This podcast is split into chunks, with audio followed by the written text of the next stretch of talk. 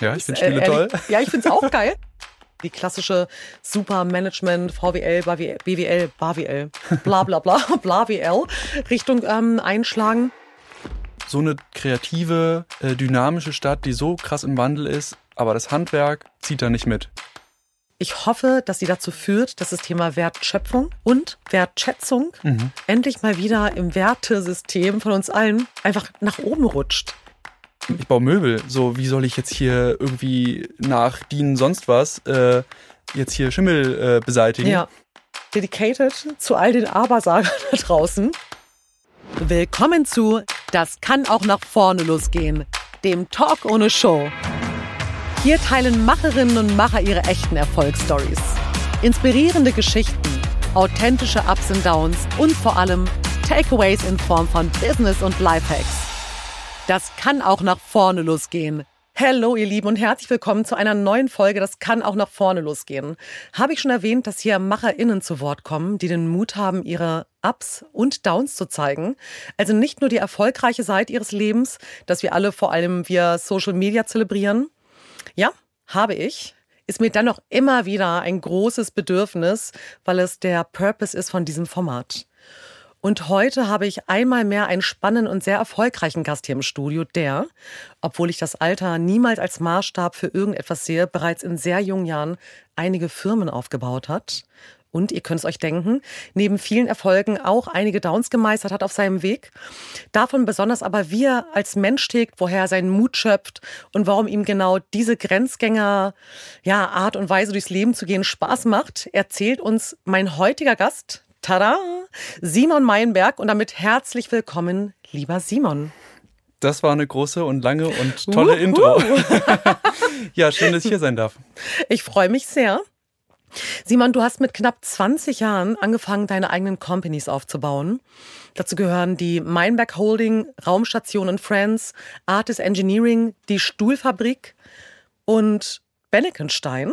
Die Stuhlfabrik Bennekenstein, so genau, rum, ne? Genau. Genau, ist die gleiche Company. Wahnsinn. Genau. Also gefühlt müsstest du eigentlich, wenn ich mir das alles anschaue und irgendwie durchlese, 50 sein, wenn man sich diese Liste ansieht. Ähm, denn sowohl die Anzahl deiner Firmen, aber auch, es ist ja nicht so wie sonst üblich, irgendwie klassische Startups, Digital-Geschichten, ähm, sondern du bist ähm, in Handwerkscompanies unterwegs.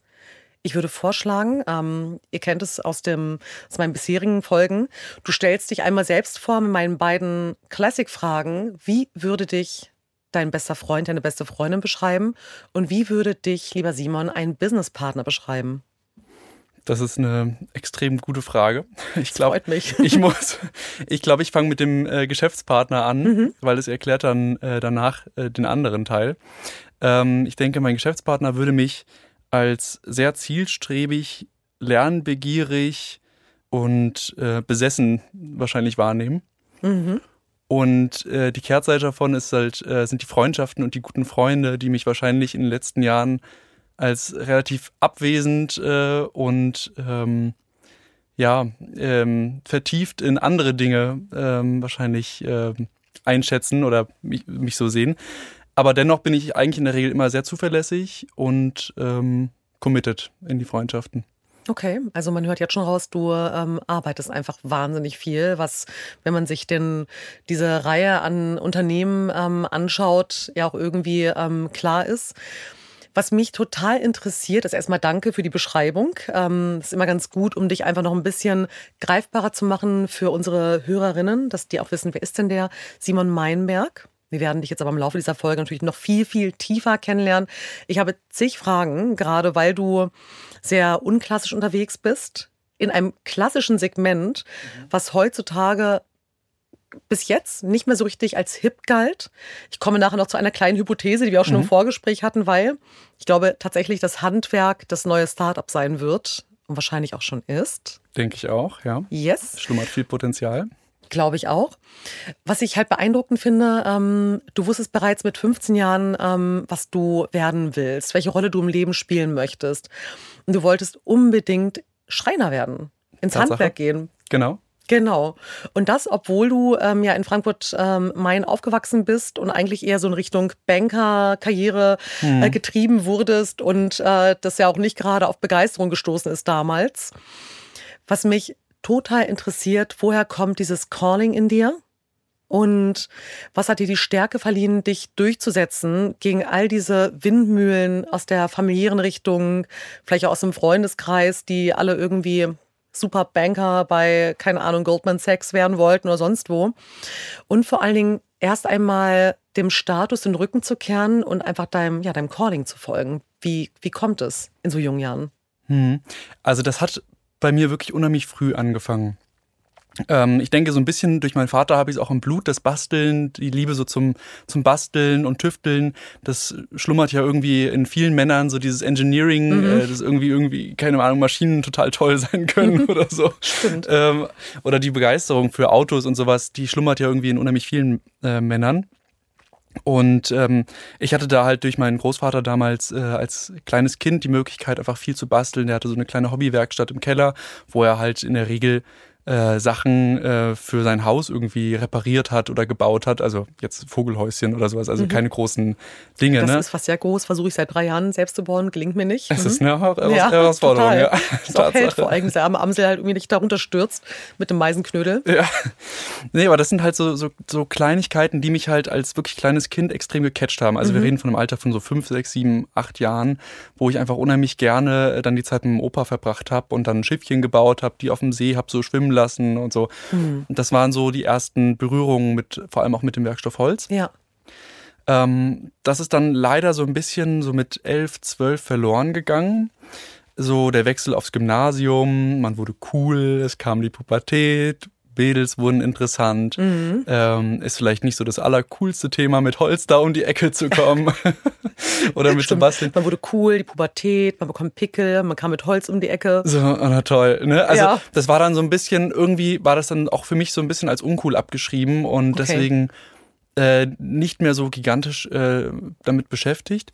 Aber dann kam so eine relativ große Wendung äh, bei mir im Leben, dass ich mit meiner Mutter nach Spanien gezogen bin. In ein 300-Seelendorf war das. Und äh, da war, wie der Zufall es wollte, halt äh, der einzige Betrieb dort, äh, eine Schreinerei in, mhm. in, diesem Dörfchen. Und während meinen drei Monaten Sommerferien äh, dort in der Schule, wo ich auch noch kaum Spanisch gesprochen habe, ähm, hatte ich halt ja eigentlich kaum Alternativen, als irgendwie, wenn ich irgendwas Spannendes machen wollte, mich da einfach hinzustellen und dazu zu gucken. Und was mit den Händen zu machen, um darüber halt eigentlich auch Kommunikation zu betreiben wahrscheinlich, oder? Genau, weil du Super kannst halt spannend. wirklich mit Klar. Händen und Füßen bei sowas kommunizieren. Ne? Und du, und du bist halt verbunden mit den Leuten, auch wenn die Sprache nicht. Macht total Sinn. Ja. Genau. Und ich habe da halt, muss ja vorstellen, Simon mit, keine Ahnung, 13, 14 Jahren, der da so am, an der Tür von der Schreinerei steht und die ganze Zeit irgendwie reinguckt und irgendwie Lust hat, da mitzumachen. So die ersten drei Tage sich nicht getraut hat, irgendwas zu sagen, aber immer nur am Gucken war. Und ähm, dann irgendwann haben die ja auch halt auch gerafft, dass ich da irgendwie total interessiert bin und dann haben die mich mhm. halt irgendwie reingeholt und dann durfte ich da ein bisschen mitmachen und die haben mir ein bisschen was gezeigt.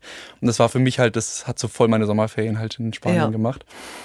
Und dann fing es auch an, dass ich irgendwie ähm, für meine Playstation keine Verwendung mehr hatte und dann mir dafür irgendwie Werkzeug gekauft habe. Und da mhm. ist halt so, ein, so, ein, so eine Flamme wieder entstanden bei mir. Also aber das war dann relativ kurzfristig, wenn es halt irgendwie mit 12, 13 erst weg war. Mit 15 aber so stark war, dass du gesagt hast, ich will diesen Weg aber gehen. Und ja, ich bin auf dem Gymnasium und mhm. eigentlich könnte ich jetzt als nächstes irgendwie nach St. Gallen oder sonst wohin und mhm. äh, irgendwie die klassische Super Management, VWL, BWL, BWL, bla bla bla, bla WL Richtung ähm, einschlagen.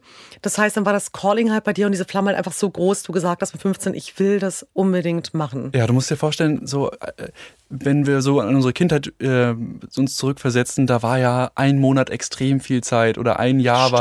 war ein gigantischer Zeitraum und für mich war das dann zu dem Zeitpunkt habe ich mich zwei Jahre intensiv damit beschäftigt und das war für mich unheimlich viel Zeit. Das war sozusagen mhm. meine Pubertät dann ja, krass, in dem Moment. Ne? Und das hat mich da halt so extrem geprägt dann, dass ich dann gesagt habe, naja, ähm, das will ich eigentlich, da habe ich total Lust drauf. Aber da kam dann wieder so ein Downer dazwischen, ähm, dass wir wieder zurück nach, Sp äh, nach Deutschland gezogen sind mhm. dann, äh, zurück in die alten Strukturen, in die Großstadt, aufs Gymnasium, äh, wo wieder so, ja Simon, hä, du hast dich ja total verändert. So, was ist denn, mhm. wie, du willst jetzt Schreiner werden? So, ja. und dann, dann habe ich das wieder so hinterfragt, mal so, naja, vielleicht dann Architektur oder so, irgendwas, was damit zu tun hat, aber damit ich wenigstens die Anerkennung eines einen Studierten habe. Was in diesen Kreisen halt dann irgendwie wieder angesehen ist, oder? Genau. Und das finde ich halt aber auch super spannend, ähm, weil dieses, und das finde ich auch so stark, einfach, weil gerade in dieser, in dieser Pubertät, da hat man das Bedürfnis, man will dazugehören, man ist ja eh schon so im Wandel, alles verändert sich, das Äußere, das ganze Gehirn baut sich ja neurologisch einmal um. Mhm. Und dann willst du ja nicht der awkward Typ sein, Total. der da halt irgendwie sonst was macht. Irgendwie, ich weiß noch, ich hatte damals äh, auf meinem Gymnasium einen Typen, der hieß Dennis, den Nachnamen sage ich jetzt nicht, und der kam damals schon mit Aktenkoffer zur Schule. Mhm. Und hat immer bei irgendwie beim Jugend-Wettbewerb irgendwie abgefahrene Sachen gewonnen. Jetzt ist er halt einfach der Oberdude, ne? Mhm. Damals war der einfach nur unfassbar awkward. Jetzt halt der Oberdude. Mhm. Und das warst du ja nicht. Du hast ja einfach nur Liebe zum Handwerk gehabt. Aber sich in den jungen Jahren mit 15, wo man einfach nur nicht aus der Reihe tanzen möchte, Ganz genau. so durchzusetzen, zu sagen, aber ich mache das, weil ich will das. Wenn du es jetzt in einem Satz zusammenfasst, was genau ist es, was dir was dir immer wieder auch ähm, so, ein, so ein Gegenargument geliefert hat, wenn jemand gesagt hat, nee, aber komm, du kannst doch irgendwie, ne, mach doch das und übernimm doch jenes oder äh, schau, dass du halt irgendwie in Frankfurt eine super Bankerkarriere machst. Es hat mich nie ähm, gecatcht. Ich bin immer ähm, ich habe immer auf mein Bauchgefühl gehört, schon als Kind. Man muss dazu sagen, meine Mutter war alleinerziehend. Ich hatte immer irgendwie relativ viel Verantwortung für mich selber auch den Tag lang. Und ähm, habe deswegen irgendwie auch relativ früh lernen müssen, für mich selber Entscheidungen zu treffen, mhm. die irgendwie ja. für mich hoffentlich gut sind.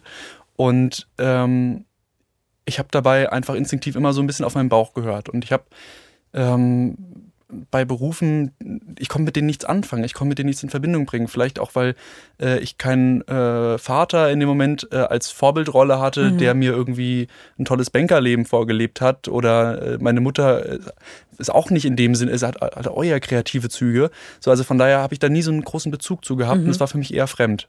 So du hast scheinbar ein ziemlich gutes Gefühl zu dir selbst. Also ich meine, da kann man dich beglückwünschen, weil es haben ja viele Menschen nicht oder halt verloren im Laufe der Zeit. Mhm. Also das Thema Erwachsenwerden ne? ist ja auch irgendwie, man, man, hört, also man hört auf, sich selbst zu spüren, weil da so viele Layer sind von irgendwie Business, ich muss dies, ich muss das, ähm, brauche einen Labrador und irgendwie ein Haus und irgendwie Kinder und was weiß ich nicht alles. Das finde ich schon ziemlich stark. Das heißt, ähm, du bist ja auch sehr früh, wusstest du, du willst dich selbstständig machen. Mhm. Und was, was ich auch super spannend finde, so geht es mir zumindest, ich wusste schon, seit ich klein bin, dass ich mein eigener Boss sein will. Hm. Aber ich, ich, hab, ich wusste immer nicht wie. Du wusstest immer nicht wie? Ja, ich wusste immer nicht, okay. wie, wie ich das machen soll. Ich habe das immer auch so gesehen. Ich war immer so, boah, ich kann nicht für andere arbeiten. Ja. Wie soll das funktionieren? Wie soll ich das bis zu meiner Rente machen? Aber ich, ich wusste immer, ich muss irgendwie einen Schritt, einen anderen Weg gehen. Ich muss irgendwie einen anderen Schritt machen. Aber für mich war lange Zeit, vor allem so als Jugendlicher oder in der Ausbildung dann zum Schreiner, war das für mich immer das große Fragezeichen. Wie stelle ich das an, da wirklich erfolgreich dann mhm. auch zu werden? Spannend vielleicht aber auch, weil du, hast du vielleicht auch gespürt, dass zwar das Materi die Materialität, das Holz für dich super toll ist. Du machst was, du siehst es dann, aber vielleicht der Beruf per se gar nicht im operativen Daily Business das ist, weil ich meine, mhm. und dazu kommen wir auch gleich, du managst ja einfach, du managst ja viel, du restrukturierst. Mhm. Vielleicht willst du kurz erzählen, wie du das jetzt alles, ähm, wie du zu deinen Firmen gekommen bist, weil in unserem Vorgespräch hast du mir auch erzählt, hey, du kommst dahin, du kaufst Firmen auf, du nimmst Kredite auf. Ähm, ich glaube, es ist für viele unserer Hörerinnen auch spannend mhm. zu sehen, was du dich getraut hast, in welchen Jahren du dich das getraut hast, was du für Geld aufgenommen hast, wie es dazu kam, dass du diese ganzen Moves gemacht hast, bis hin zu, hey, ich kaufe mal eben eine Stuhlfabrik. Also. Ja, ich finde Stühle äh, toll. Ja, ich finde es auch geil. Aber ich meine, so mit irgendwie Anfang, Mitte 20 haben, glaube ich, viele Leute jetzt gerade zuhören, anderes vor, als sich eine Stuhlfabrik zu kaufen. Ich finde es ja. super geil. Ja. Ähm, aber ähm, vielleicht hast du Lust, einmal kompakt zu erzählen, wie dieses ganze Konglomerat aus deinen Companies zustande gekommen ist. Gerne. Also ich knüpfe noch mal ganz kurz äh, bei der Entscheidung an, wie ich dann wirklich ins Handwerk gekommen bin. Ja.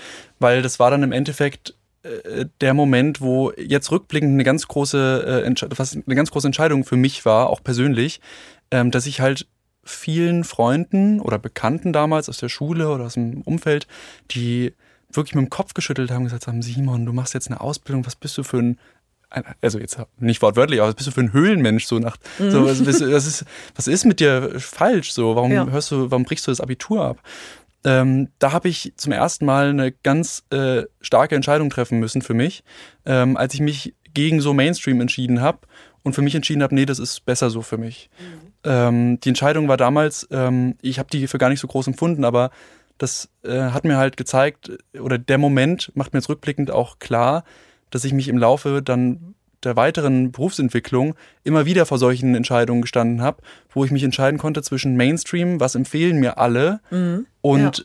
wo weiß ich, nee, das ist anders besser für mich. Woher weißt du, dass es besser für dich ist? Du hast ja vorhin auch gesagt, du hast es halt irgendwie gefühlt.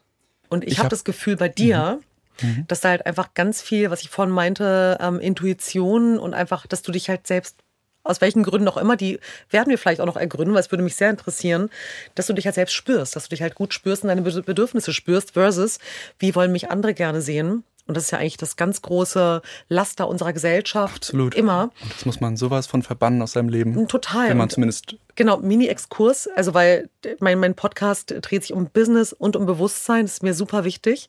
Und mich interessiert natürlich der Mensch, Simon, was treibt ihn an, sowas zu tun. Aber die Stärke zu haben, zu sagen, ich mache nicht das, was alle von mir erwarten und was total populär ist, womit ich halt irgendwie überall sofort famous bin, auf jeder Party glänze, sondern ich mache das, was mein Herz mir sagt, womit ich morgens aufstehe, abends ins Bett gehe und wirklich happy bin. Und ich erzähle dir gleich den größten Fehler, meiner beruflichen Laufbahn, der okay. genau damit in Zusammenhang steht. Guter, ja. guter Teaser gerade. Jetzt ja. bin ich mega gespannt. Das okay. kommt gleich. Aber, Aber, ich muss jetzt einmal ganz kurz abwarten, dass du deine Geschichte erzählst, wie es zu all den ganzen Steps gekommen ist, genau. richtig? Okay, go for it. Aber es wird, äh, ich glaube, das wird ganz spannend gleich, ja. Also zumindest greift es genau da rein, was du gerade mhm. äh, genauso beschrieben ja. hast. Aber jetzt zu, zur Selbstständigkeit in dem Moment, wo ich wirklich ins Handwerk gegangen bin, ja. den Weg eingeschlagen habe, meine dreijährige Ausbildung gemacht habe, dann hieß es auch von Seiten meiner damaligen Berufsschule, ja, mach doch gleich den Meister hinterher, das ist doch jetzt möglich. Und da war dann so ein bisschen Unsicherheit. Naja, ich bin jetzt irgendwie 19 Jahre alt, ich gehe jetzt auf eine Meisterschule, setze mich mit doppelt so alten Leuten mit 20 Jahren Berufserfahrung auf die Schulbank. Mhm. Wie soll ich da mithalten? Ähm, da wurde mir zum Beispiel gut zugeredet und so ein bisschen der Rücken gestärkt. Und meine Großeltern haben mich da tatsächlich auch finanziell ähm, äh, unterstützt, dass es überhaupt machbar war. Und ähm, das war dann auch, denke ich, auch ein großer Meilenstein, dass ich halt mit äh, Ende 19 ähm, Tischlermeister war, dass ich überhaupt Wahnsinn. die Möglichkeit hatte, äh, Schritte wie die Selbstständigkeit äh, einzuleiten, weil ich in Deutschland gibt es eine Meisterpflicht im Handwerk. Mit 19 Meister, das ist schon krass, oder? Das ist früh, ja ziemlich. Muss ich auch gerade erstmal ganz kurz nochmal verdauen, weil es ist wirklich, wenn ich mir so die Meister angucke, die bei mir zu Hause antanzen, um irgendwelche Gasthermen, Sachen, Dinge an, äh, abzunehmen, dann sind die alle irgendwie locker Mitte 30 bis irgendwie 60 oder so. Hm. Also ich war auf jeden Fall in dem äh, Jahr war ich der Jüngste in Hessen. Ja. Der jüngste Absolvent. Also ja. Wahnsinn. Genau. Und ähm, ich meine, darauf baut jetzt im Endeffekt das alles auf, auf diesem Bildungsweg. Ne? Und dass ich da so früh fertig war, dass ich zum Glück so früh wusste, was ich machen will. Das heißt, ich habe dann irgendwie mit 19 Jahren dagestanden, meine ganzen Kumpels hatten dann Abitur und ich mhm. war Tischlermeister. So. Und äh, dann tatsächlich, da war dann so der erste gesellschaftliche Kniff wieder bei mir. Da so, boah, was mache ich jetzt? Jetzt habe ich 45 Jahre Berufsleben vor mir, bis die Rente mal kommt wie fülle ich diese 45 Jahre? Spannende Denke. So, ja, und dann habe ich gedacht, naja, hm, vielleicht studierst du nochmal, bist ja jung. Mhm. Und so kam irgendwie meine Schlen mein Schlenker nach Berlin irgendwie zustande, ja. weil ich war ja in Frankfurt am Main bis dahin. Mhm. Und ähm, hatte mich dann mit meinem ähm, erworbenen Meistertitel dann an verschiedenen Unis beworben und bin dann in Berlin angenommen worden für Architektur an der TU. Mhm habe das ein Semester gemacht, habe aber auch da wieder relativ schnell festgestellt, boah, nee, das ist nicht der Purpose, das ist nicht das, mhm. wo ich hin wollte. Jetzt sitze ich hier gefangen, habe eigentlich einen Bonus, dass ich so jung bin, aber sitze jetzt hier wieder auf einer Schulbank. Nee, das, das ist es nicht. Und dann habe ich, äh, bin ich da wieder raus nach einem Semester, habe mir wieder äh, oder habe mir dann einen Job gesucht in Berlin und bin dann auch in Berlin innerhalb von einem Jahr bestimmt zweimal gewechselt. Also okay. habe in drei Schreinereien gearbeitet und wurde irgendwie recht frustriert in dem Jahr. Ich gemerkt habe, krass, Handwerk ja, ist echt eingestaubt hier in der Hauptstadt. Ähm, so eine kreative, äh, dynamische Stadt, die so krass im Wandel ist, aber das Handwerk zieht da nicht mit. Ich habe mich auch gerade gefragt, mir fällt jetzt gerade nicht ein, wo es in Berlin eine Schreinerei gibt. Also ich meine, klar, irgendwo im Umland natürlich. Aber du siehst natürlich mhm. lauter hippe Möbelläden, alle möglichen coolen Interior-Innenausbau, Store-Geschichten aber wie eine Schreinerei oder irgendwas in der Richtung oder ein Auto, das man so parkt mit irgendwie so einer Aufschrift, super selten. Genau. Und ja. vor allem dann äh, irgendwie die Schreinerei XY, gegründet 1945 genau. nach dem Krieg so gefühlt. Aus. So, genau. Ja. So, keine Ahnung. Also irgendwie uralt, dritte mhm. Generation, eingestaubte Strukturen, äh, ewig am Markt, wurde schon immer so gemacht, deswegen bleibt es auch so. Ja. So, und das, davon hatte ich so die Schnauze voll als Anfang 20-Jähriger und war so, ey, ich will hier irgendwie was Cooles machen. Ich bin in der Hauptstadt, hier wo alle Kreativagenturen sind. Hier muss es doch irgendwie auch eine kreative äh, Schreinerei geben, irgendwie. So, und äh, dann ähm, habe ich da so ein bisschen hin und her gegrübelt. Dann kam so wieder, naja, wolltest du immer mal selbstständig, aber wie mache ich das? Dann müsste ich mir eine Halle mieten und die ganzen Maschinen kaufen. Da an der Stelle muss gesagt sein, also der Tischler, der hat's echt, den trifft es echt ganz schön hart, wenn er sich selbstständig machen will. Weil du bist ein Produktionsbetrieb unterm Strich ja. und brauchst eigentlich erstmal gefühlt eine Million, um für die ganzen Maschinen und genau, so weiter, ne? Weil so ja. Anlagen kosten mal echt schnell ein paar hunderttausend ja. Euro. Das glaube ich. Stimmt. Ich so, boah, wie soll ich das jetzt machen? Eine Halle mieten und dann selber Maschinen kaufen? Oder soll ich selber anfangen, noch Schreinern selber und mhm. dann mich hocharbeiten, so ein bisschen Cashflow generieren, dass ich dann irgendwie aus dem Cashflow irgendwie Maschinen dann kaufe? Also, boah, nee, irgendwie auch nicht. Also das, das ist mir zu langsam. Das dauert mir alles zu lange. Ja. Dann habe ich auf eBay Kleinanzeigen damals ein Inserat gefunden von einer Schreinerei im Görlitzer Park in Kreuzberg die verkaufen wollten. Wie lustig, aber mitten in so einem Kreuzberger Szenekiez dann, mhm. ne? Ja. Am Girlie. Ja. So richtig. Irre äh, cool. Äh, genau. So, ich glaube, mhm. 36er Kiez war das, das glaube ich. Genau, ja, 36er Kiez. Mhm. So richtig volle Kanone. Kreuzberg. Und äh, das war dann am Anfang so ein bisschen eine Spinnerei. Ich, so, ich, wusste immer noch nicht, wie ich sowas finanzieren sollte. Da war dann irgendwie so ähm, sechsstellig, also um die 200.000 Euro hat es dann damals knapp gekostet, sollte das kosten. Und ich war auch so, naja, wo soll ich das Geld jetzt hernehmen? Ne? Und du warst 20. Genau. Ja. 20. Ein, Ende, ein, nee, Mitte 21 war ich. Ja, okay. Und dann, äh, gut, dann habe ich so, na gut, du bist ja Tischlermeister, du hast das ganze Wissen ja. Also von daher, das müsste jetzt ja eigentlich möglich sein. Dann habe ich mhm. angefangen, einen Businessplan zu schreiben.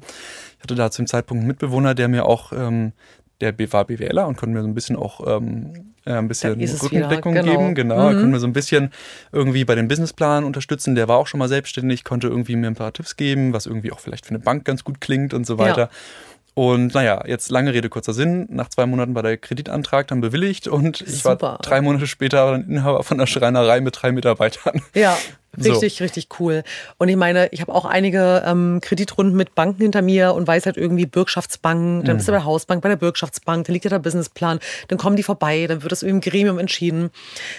Haben die in Startup City Berlin und Agentur City Berlin sich nicht total gewundert, dass da so ein junger Dude jetzt ankommt und sagt, Hallöchen, ich möchte eine Schreinerei irgendwie am Girlie kaufen. Genau, das hat die ja? extrem gewundert und ich glaube, deswegen ging auch der Kreditantrag durch. Ah ja, geil, okay, weil es einfach so, ja klar, ich meine, weil es einfach nicht so viel Wettbewerb halt in dem Sinne gab wahrscheinlich auch und einfach die Nische genau. dann spannend war. Genau, also das war ja, man muss es ja so ein bisschen sehen wie so eine Nachfolgefinanzierung auch, das ist ja so ein Generationswechsel ja. eigentlich auch gewesen.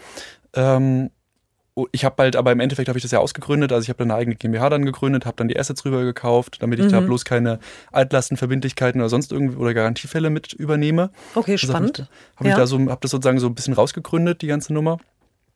Und ähm, naja, hatte dann zum 1. Januar 2019 da dann gestartet mit der Schreinerei. Und das war dann, ich kann mich an den ersten Tag noch erinnern, das war ich habe da gesessen in einem Büro, ich habe wirklich gezittert am ganzen Körper. Also ich war so, ach du Scheiße, was hast du hier? Was hast du gemacht ja, geil. hier? So, boah, du sitzt hier, da laufen Mitarbeiter rum, die sind irgendwie Mitte 50, mhm. so, keine Ahnung, so, ich bin jetzt 21, ich soll denen jetzt Anweisungen geben, wie das funktioniert. Ich habe wirklich, das war der erste Tag, wo ich es fett bereut habe. Aber war so, naja, ich habe mich jetzt hier reingezwungen, weil ich für mich dachte, es ist der richtige Weg. Mhm. Ich habe mich da jetzt reingezwungen, habe nicht, hab nicht einen Moment bis dahin zurückgeguckt. Und dann habe ich gedacht, naja, gut. Und dann ist es auf einmal Realität. Und dann ist es auf einmal Realität. Und dann habe ich mich wirklich dazu gezwungen. Dann. Ja, weil du nimmst mir wirklich eine Frage vorweg, das ist gut. Ähm, ich habe mich auch gefragt, klar, ich meine, dieses Altersdings, aber wirklich mal ein Shoutout für dieses komische Alters- Young-Shaming, Old-Shaming, weil es ist so egal. Mhm. Wenn wir anfangen, immer nur linear zu denken, dann sind wir halt wirklich relativ armselig unterwegs. Es gibt irgendwie super viele Leute, die sind 20 und gefühlt schon 60. Es gibt Leute, die sind 90 und 20. Aber ich habe mich schon gefragt, wie das war, dass du irgendwie mit 20 irgendwo saßt zwischen Leuten, die doppelt oder dreifach so alt sind und wie du es geschafft hast, da souverän ähm, und Präsenz auszustrahlen, auch eine Autorität zu sein, was dir da geholfen hat. Weil in diesem Podcast wenn ich dich jetzt interviewe und irgendwie höre, dann ist es auch mal spannend für die Hörerinnen, ähm, die vielleicht in einer einen oder anderen Situation gerade selbst stecken, einfach so einen guten Hack mitzunehmen. Mhm. Was würdest du Hörerinnen raten, die sich selbstständig machen oder irgendwo arbeiten und einfach noch total jung sind in ihrem ganzen mhm. Kollegen- oder Mitarbeiterkreis, mhm. ähm, um diese Präsenz auszustrahlen? Oder wie geht man damit um, wenn dann Leute kommen und sagen, oh du Milchbubi, äh, die Werkbank da drüben ist aber nicht gut. Das haben wir immer schon so gemacht seit irgendwie 30 Jahren oder was auch immer die Leute halt irgendwie dann sagen. Hm. Also von denen gibt es halt in jeder Branche genug. Genau. Von denen, wo früher auch. immer alles besser war ne? genau. und wo die Jungen gar nichts können. Richtig. Ähm, Im Endeffekt hat es war eigentlich nur die Flucht nach vorne, die geholfen hat mhm. ab dem Moment. Schön. Ähm, ja ich habe da gesessen und mir blieb nichts anderes übrig, als mich zu kümmern. Ansonsten wäre ich einfach hochverschuldet in die Privatinsolvenz gerutscht, wenn ich mich nicht mhm. gekümmert hätte. Also mhm. von daher war das keine Möglichkeit. Und äh, ja, im Endeffekt habe ich mir die Autorität gegenüber Mitarbeitern und den Respekt durch Kompetenz und Kümmern geholt. Einfach indem ich mich gekümmert habe um alles. Halt um, und was ist aber dein Mind, dein Mindset? Weil wir kamen ja auch von ähm, Simon Meinbeck als Mensch, der mit 15 sagt, ich will das. Und ich schotte mich ab von diesen ganzen Erwartungen im Außen, von diesem Status, Anerkennung, Karriere, irgendwas, Studium.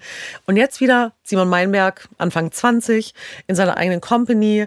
Alle Leute sind halt irgendwie doppelt, dreifach so alt. Also schon wieder so eine Haltung. Wie schaffe ich es, bei mir zu bleiben und mich dem auszusetzen und das auszuhalten und da wirklich hineinzuwachsen, hm. ohne, ja es war, zu zweifeln. Es war die gleiche Entscheidung wie von der Schule in die Ausbildung. Ja. Ähm, dass ich mich gegen viele Meinungen wehren musste und äh, mich durchsetzen musste von, hey, du bist doch viel zu jung, du hast doch keine Erfahrung, ähm, mit welchem Geld willst du das machen, ähm, wie auch immer, wo kriegst du die Projekte her, ähm, bis hin zu, ich meine, bevor der Kredit bewilligt wurde, habe ich ja schon Kosten ausgelöst, indem ich eine GmbH gegründet habe, Notarkosten ja. entstanden sind und so weiter. Also 4.000, 5.000 Euro sind da entstanden an Kosten. Und ähm, bis hin zu, boah, das darf ich eigentlich gar nicht sagen, innerhalb der Familie, die mir gesagt haben, komm, wir übernehmen die 5.000 Euro, lass es sein. Lass es sein. Ja. Oh, das ist aber echt krass. So. Das heißt, die wollten dich quasi aus diesem vermeintlich irren Vorhaben ins Handwerk zu gehen und irgendwie jetzt auch noch Unternehmer am Handwerk zu sein, rauskaufen. Sozusagen, zumindest vor der Selbstständigkeit, ja, um mich ja. vielleicht zu schützen, weil sie dachten, ich, ich krieg's nicht hin oder ich bin zu jung, wie auch immer. Fair enough. Ich meine, wir lernen irgendwann später alle, wenn wir irgendwelche Kindheitsaufarbeitungsprozesse machen, innere Kindarbeit, Hoffmann-Prozesse, lernen wir, dass jeder ähm, erstens hat Recht in seinem Angst- und Denksystem und dass Eltern es halt vermeintlich, also immer gut meinen, ja, auch wenn es halt irgendwie nicht das ist, was man selbst sich wünscht. Aber umso umso stärker natürlich zu sagen, hey, ich ziehe das durch. Genau. Und ich sitze Weihnachten übrigens hier und kann mir wie bei Spekulatius wieder anhören, was irgendwie alles vielleicht schieflaufen könnte. Ne? Ich meine, es war echt verlockend, die 5000 Euro zu nehmen. Das glaube ich. Das war wirklich verlockend. Das, das war so. Ich, ich habe auch dann den Kreditantrag gesehen und dachte so, boah, Shit. 50-50 Chance, dass das gut geht. Ja äh, da muss ich mich ganz schön kümmern. Mhm. Ich kann es jetzt noch abwenden. Ja, und dann sitzt das du da. Das war echt verlockend. Und dann sitzt du, das fand ich vorhin auch ganz spannend, was du gesagt hast. So geht es mir nämlich auch ganz oft. In meinem Kopf sind tausend Sachen. Ich habe irgendwie zig Unternehmen, Sachen, Immobilienprojekte, die ich halt immer schon mache. Und ich mach's dann und an Tag X, wenn es dann so ist, denke ich mir so, fuck, was hast du denn jetzt schon mhm. wieder gemacht? Wieso machst denn du das? Kann mhm. doch nicht wahr sein. Und dann so, oh, so das Angst vor der eigenen Courage halt irgendwie, oder? Voll. Das ist wie so ein Tunnel. Du, du weißt ganz genau bis zum Tag der Entscheidung, das muss ich machen. Das genau. ist die absolut richtige Entscheidung. Ähm, und du bist voll in deinem Tunnel, in deinem Machen drin. Mhm. Aber dann, wenn es zur Unterschrift kommt oder wenn es dann wirklich mhm. zu dem entscheidenden Tag kommt, auf den man hingearbeitet hat, ist es wirklich dann nochmal so, okay, innehalten, kein Weg mehr zurück. Jetzt Richtig. Vollgas nach vorne oder sein lassen. Weil dann hat sich das Leben wirklich verändert. Ja. Und wenn es irgendwie so ein kleiner Tweak ist, man zeichnet sein Bild und weiß gar nicht, was es wirklich für ein Ausmaß hat, weil das finde ich mittlerweile auch, du kannst Sachen planen ohne Ende und eine Vision haben, aber wie es dann kommt, hängt ja noch von diesen ganzen vielen Faktoren ab. Was mhm. für Leute sitzen da, wie entwickelt sich das, wie verhält sich das ganze Jahr, die Branche, meine Kunden, meine Mitarbeiter. Und dann zeichnet sich der Stift halt irgendwie selbst durch dein eigenes Blatt Papier und denkst so, mm, okay. Hm. Ja. Ja, ich, ähm, also ich die ersten ähm, teuren Learnings hatte ich auch direkt am Anfang von der Company. Okay, die da waren? Ähm, ich hatte zum Beispiel einen Bug im Kaufvertrag drin. Ein Bug im Kaufvertrag. Also da war eine hm. kleine Lücke, die echt viele Leute übersehen haben, inklusive Steuerberater, Anwalt und so weiter. Dass eine Maschine, die da, die ich da für 38.000 Euro gekauft habe, tatsächlich eine Leasingmaschine war und gar nicht dem Verkäufer gehört hat. Geil. Aber der war dann pleite. Der hat Insolvenz angemeldet nach, ja. der, nach dem Verkauf und die Kohle war weg. Da gab es nichts mehr zu holen. Okay. Dann. Und ich habe mich dann eingereiht hinter den, hinter den äh, Gläubigern. Oder? Hinter der ganzen Reihe von Gläubigern, wo du wahrscheinlich genau. bis heute kein Geld gesehen hast, oder? Ja, doch, 250 Euro, glaube ich, kamen da zurück. Sehr schön. So. Sehr schön. Aber einen Titel hast du zumindest. Ist halt immer so das Ding. Und toll. Wohin gibt man seine Energie, wenn man halt irgendwie sowas macht. Genau. Ähm, und wenn du, weil ich habe eine Reihe an Fragen noch vorbereitet, ähm, mhm. wenn du vielleicht einmal so in so einem Schnelldurchlauf erzählen würdest, wie ist wann welche Firma dazugekommen mhm. Und wie so, die, so ein bisschen die Chronologie. Ja, also diese erste Firma war die Raumstation und Friends GmbH. Ja. So, die war die auch halt, schon so hieß damals, als du sie gekauft hast. Nee, die habe ich so benannt. Ach so, okay. Dann, ne? Sehr cooler Name übrigens. Danke.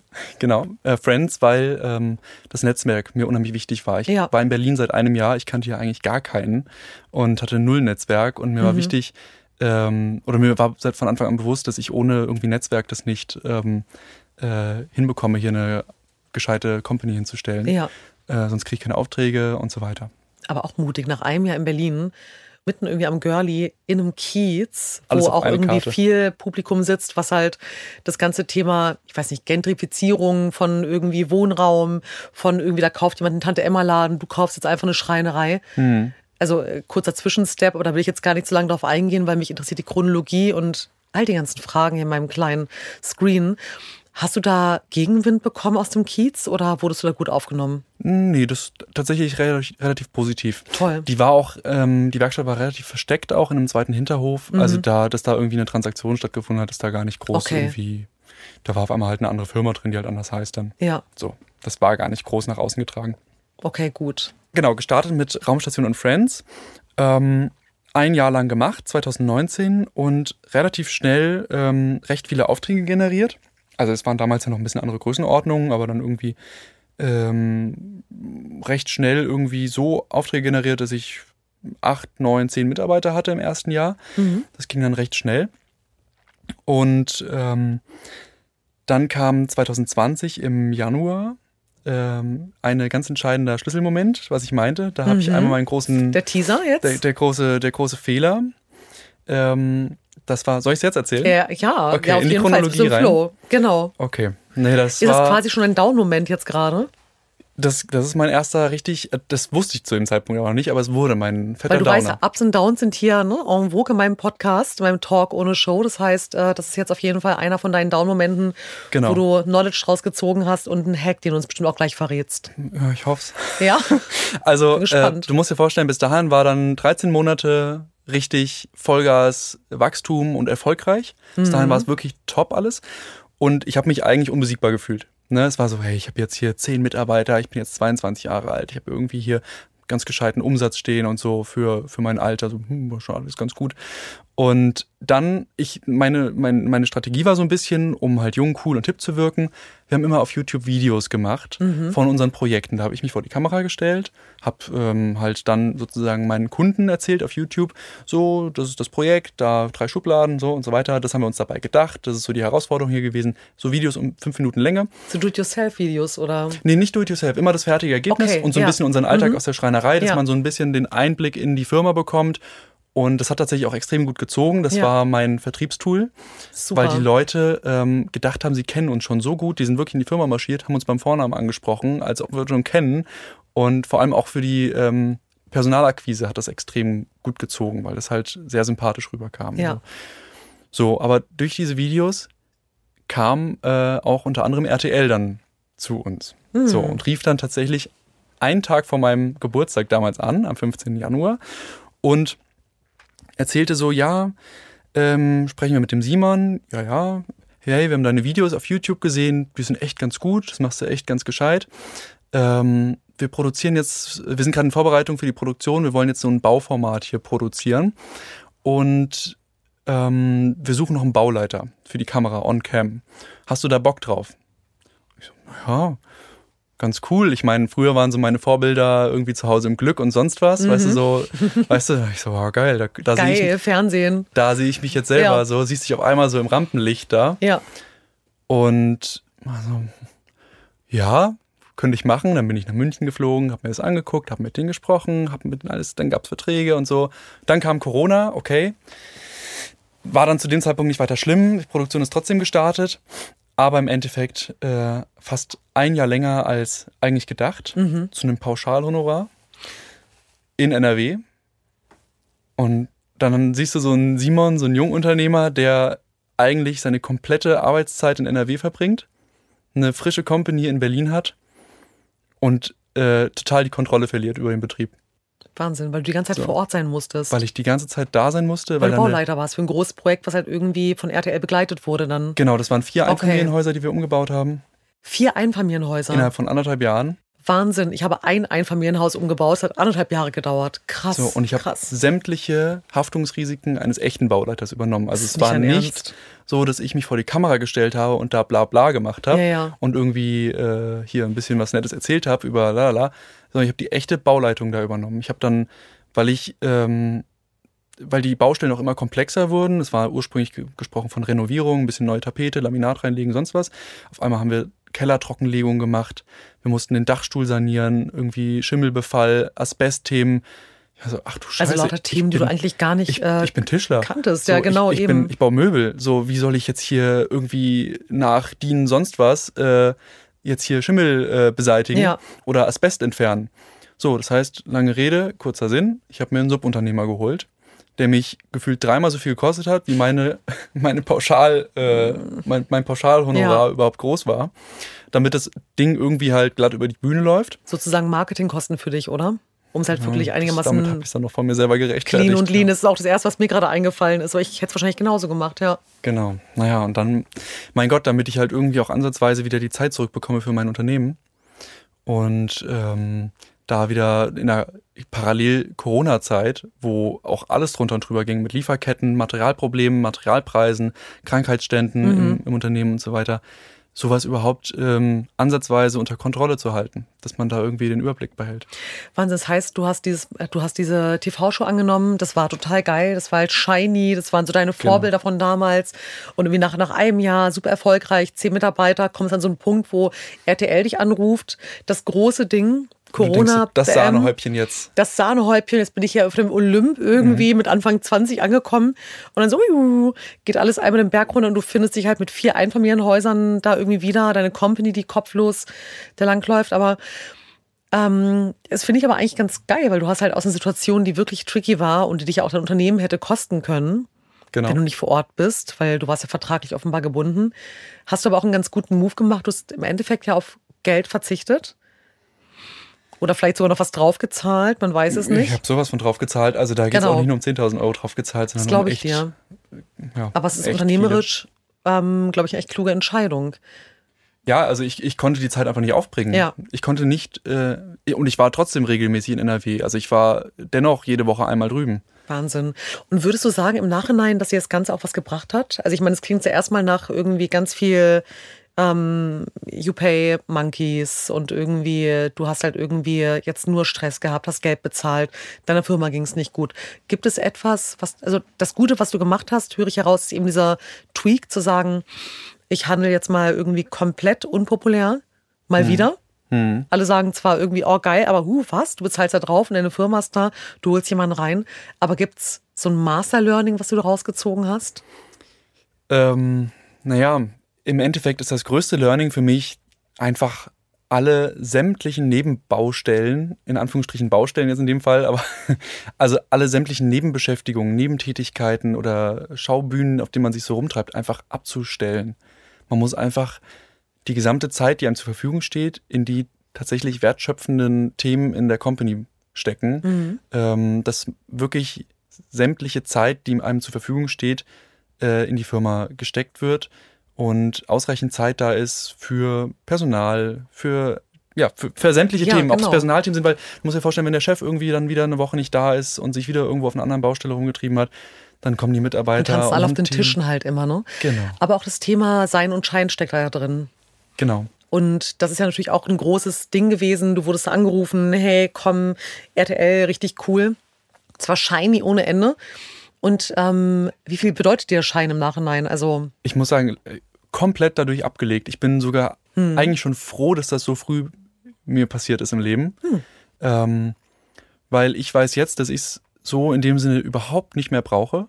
Also ich, es war halt, ich meine, du musst dir vorstellen, das war so, die haben mich gelockt, das ist eine Primetime-Serie auf RTL, 20.15 Uhr, voll fett, so, da setzen wir gerade alle drauf.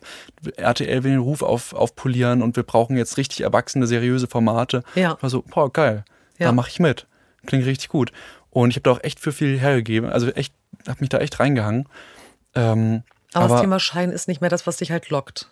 Und das war es aber eigentlich auch schon vorher genau. nicht. Wenn wir jetzt irgendwie im Laufe unseres Gesprächs gibt es jetzt schon einen dritten Punkt, wo du zwar in einer anderen Situation sagst, mit 15 ich will mhm. Schreiner werden. Alle anderen sagen, sag mal, spinnst du einfach, machst du eine Ausbildung? Mhm. Wieso ähm, machst du jetzt irgendwie kein Studium?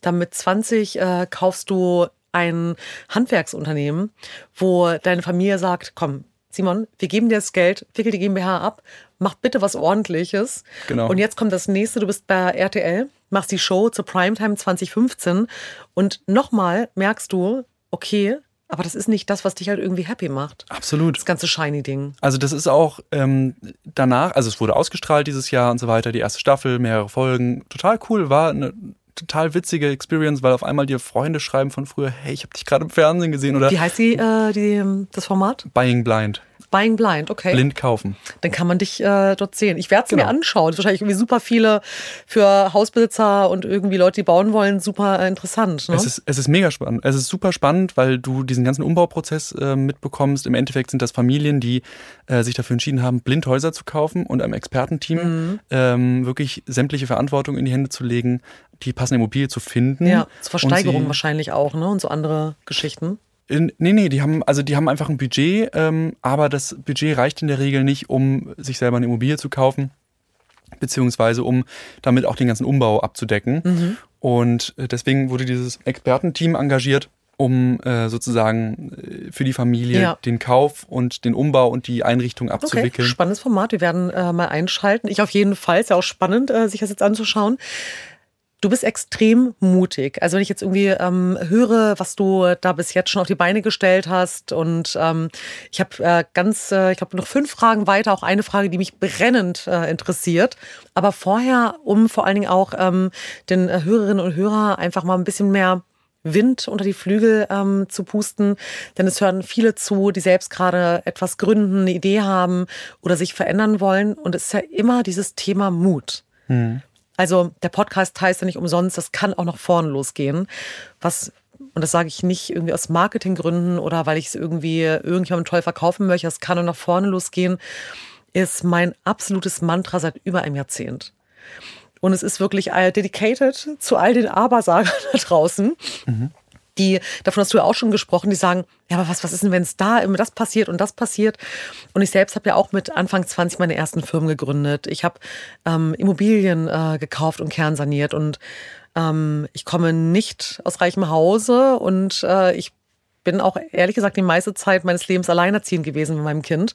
Das heißt, wie oft habe ich mir anhören müssen, Jan, sag mal, bist du ganz sicher, jetzt kaufst du das Haus da draußen und was ist, wenn du nicht mehr wohnen willst? Und ich denke mir halt so, na, dann, dann ziehe ich halt aus. Ist halt eine Wertanlage, wie komme ich denn bitte auf diese Frage? Ist doch irgendwie, aber ich lebe doch jetzt gerade, ich habe doch vielleicht Bock, irgendwie die nächsten ein, zwei Jahre das zu machen und in drei Jahren mache ich irgendwie jenes. Mhm.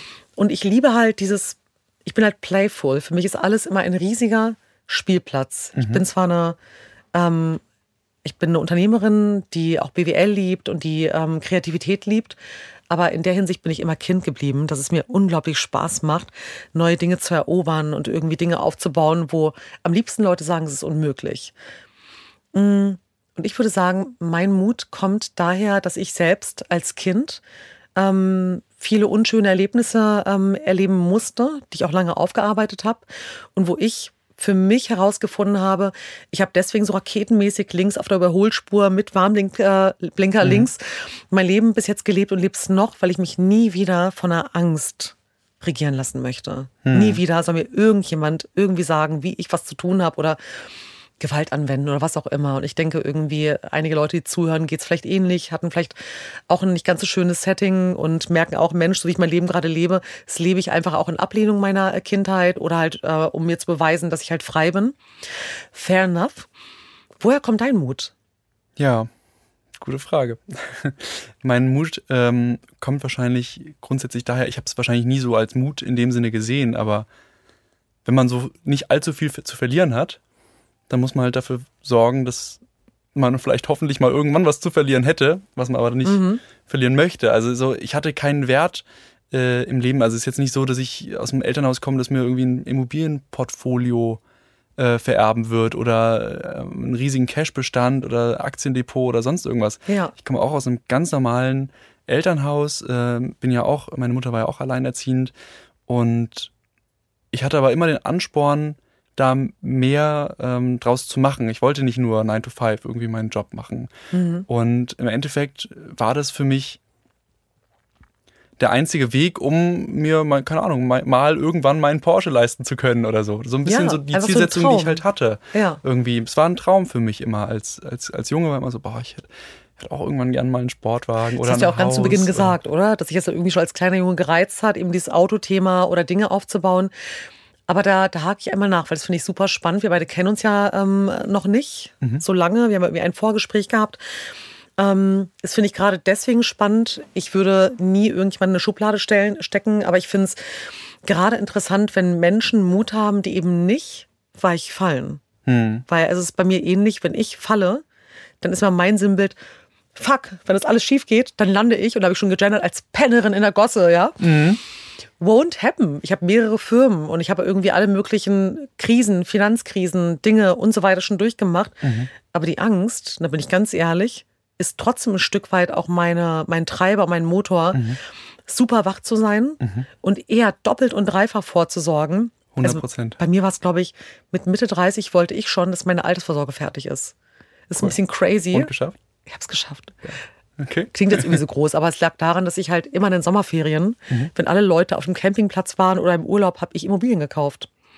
Klar. Und habe immer vor den, habe immer gesagt, ja, ähm, machen wir sofort, die Finanzierung steht, äh, wir können schon mal einen Notartermin anberaumen. Wohlwissend, dass es super lange dauert, bis der Verkäufer die ganzen ähm, Unterlagen bereit hat. Und in der Zeit habe ich die Finanzierung gestemmt mhm. mit super wenig Eigenkapital, mhm. um halt die Quote und den Hebel hoch zu ähm, groß, so groß wie möglich zu haben. Top. Und also Insofern ist jetzt kein riesiges Ding, aber eben auch vom Nichts. Ein, es, und das ist Nichts. einfach ein Fundament fürs Leben, was einfach auch Für meine Tochter und für mich, definitiv. Ja. Ja. ja, und ich denke, also im Endeffekt, ähm, der Treiber, der seit äh, damals der ersten Gründung sozusagen ähm, im Spiel ist, ist äh, die Bank. Ne? Es ist auch, ich habe mich da mit, ich habe da zwar meine 10% Eigenkapital damals mitgebracht und äh, habe da irgendwie, ja, immerhin ein bisschen Eigenkapital, ja, mein Gott, wenn man das verliert, würde wehtun, aber noch was viel mehr wehtun würde, wäre die Bürgschaft bei der Bank. Ja. Wenn die die ziehen. da zwinkerst du auch so nett, ne? Ja. Genau. Nee, wenn die netten Herren, die halt einfach so nett sind und in der 20er-Runde gesagt haben, ja, Herr Meinberg, das ist aber spannend, äh, das geben wir Ihnen und dann irgendwie wie beim Momo und den grauen Männern vor der Tür stehen und sagen, tick, tack, wo ist die Kohle? Genau, und dann aber noch ich, ja. so die Bürgschaft mit rüberschieben, so plus genau. Zinsen verbürgt, so, ach du Scheiße. Ja. So gesamtschuldnerisch für alles. Aber dann ist es vielleicht auch wirklich, dass du weißt, du kannst ja nicht auf irgendjemanden berufen, der dir dann aus der Patsche hilft, sondern du weißt genau, du musst es verdammt ernst nehmen. Absolut. Und halt einfach wirklich ja, die Ärmel hochkrempeln. Es geht am Ende des Tages, wenn ein großes Problem auftritt, dann betrifft das nur meinen Arsch. Richtig. Keinen anderen. Kein Mitarbeiter wird diese Probleme abbekommen. Die suchen sich aber den nächsten Job. Und da ist auch niemand an deiner Seite, der es halt eben für dich wuppt. Ganz genau. Das wird mir keiner, diese Last wird mir keiner aus dem Kreuz nehmen. Niemand Richtig. wird freiwillig sagen, ach Simon, oh, es tut mir leid, das ist echt schade für dich, ich nehme deine Schulden. Genau, ist nicht so Problem. schlimm. Entspann dich. genau. Nee, Finde ich sehr sympathisch, Simon. Finde ich wirklich sehr sympathisch, weil ich in der heutigen Zeit mehr denn je aber ich habe sowieso einen Heidenrespekt. Ich habe vor jedem einen Respekt. Ich will niemanden ausschließen. Mhm. Aber ich weiß aus eigener Erfahrung, wie sich anfühlt, wenn man aus dem Nichts mit keinem doppelten Boden, auch vielleicht mit einem ängstlichen Setting um einen herum, weil vielleicht auch die Eltern besorgt sind. Ähm, ich habe meine Selbstständigkeit super lange geheim gehalten, weil mein. Vater als Kurde mal gesagt hat, Unviren, und ich meine, der hat mich auch meinen Geburtstag immer angerufen und gesagt, warum bist du nicht im Büro? Ich so, Papa, ich habe heute Geburtstag. Ja, du musst arbeiten. Weiß halt irgendwie so, okay, alles klar. Super lange meine Selbstständigkeit damals geheim gehalten, weil ich nicht wollte, dass er sich Sorgen macht. Und ähnlich klingt es eben bei dir. Du bist mit einer alleinerziehenden Mutter aufgewachsen. Du wusstest auch, da ist nichts, aber du hattest einen Traum. Mhm. Und es war dann eben der Porsche. Bei jedem ist es was anderes, ja. Wo man halt irgendwie denkt, oh, irgendwann will ich das. Ähm, das heißt, der Mut kommt daher, dass du weißt, niemand wird dir aus der Patsche helfen, niemand ist, äh, ist hinter dir, der halt irgendwie dann irgendwie all deine Last trägt, sondern du musst einfach rocken machen und bist deswegen 180 Prozent aware, oder? Immer mega wach unterwegs ja. sein, du musst immer total genau. aufmerksam sein, was jeden Tag passiert. Ähm, 100 Prozent. Also das war zumindest also der Treiber in den ersten Jahren. Es ging ja dann noch weiter ne, mit Artist Engineering und Toolfabrik. Aber das war so der Treiber, ähm, wo ich immer gesagt habe, boah, das ist ja Vollgas. Also ja. kein Tag Urlaub, jeden Tag Attacke. Ja. So, also die Bank wird niemals diese Bürgschaft einlösen. Mhm. Habe ich, hab ich mir geschworen. Also es kam mir halt irgendwie, weil ich habe äh, ganz viele Fragen bei Site, um dich wirklich kennenzulernen. Äh, wenn ich jetzt irgendwie so aufzähle, ist halt einmal ähm, Raumstation und Friends, mhm. Dann Artist Engineering, dann die Stuhlfabrik. Mhm. Das folgte alles jetzt in den letzten Jahren. Genau, das kam dann auf einmal alles auf einen Schlag sozusagen. Okay, also Raumstation und Friends war ähm, die ersten zweieinhalb Jahre ähm, sozusagen das Einzel als einzige Unternehmen, mhm. das ich dann äh, aufgebaut habe. Und ähm, ich habe im Frühjahr 2021, also jetzt vor anderthalb Jahren, habe ich ähm, dann einen äh, Teil von Raumstation und Friends verkauft. Ja, so. sehr cool. Ein Exit. Herzlichen Glückwunsch. Genau. Danke, genau, so einen kleinen Teil-Exit, ja, cool. genau. Und dadurch habe ich dann halt entsprechend Kapital ähm, geraced, um die anderen Deals zu machen. Mhm. So. Und Artist Engineering ist im Endeffekt ähm, eigentlich ein direkter Konkurrent von Raumstation und Friends gewesen, hier in Berlin mhm. am Markt. Ähm, hat einen, einen, Unternehmensbestand von 26, 27 Jahren. Ähm, heißt, wir haben da super eingeschliffene Strukturen, äh, langjähriges Personal, ähm, Artis ist am Berliner Markt so dafür bekannt äh, immer gewesen, so wenn es alle ablehnen, dann macht's Artis. Die haben sich immer mhm. an alles rangetraut, weil okay. die haben schon super früh auf Robotik gesetzt.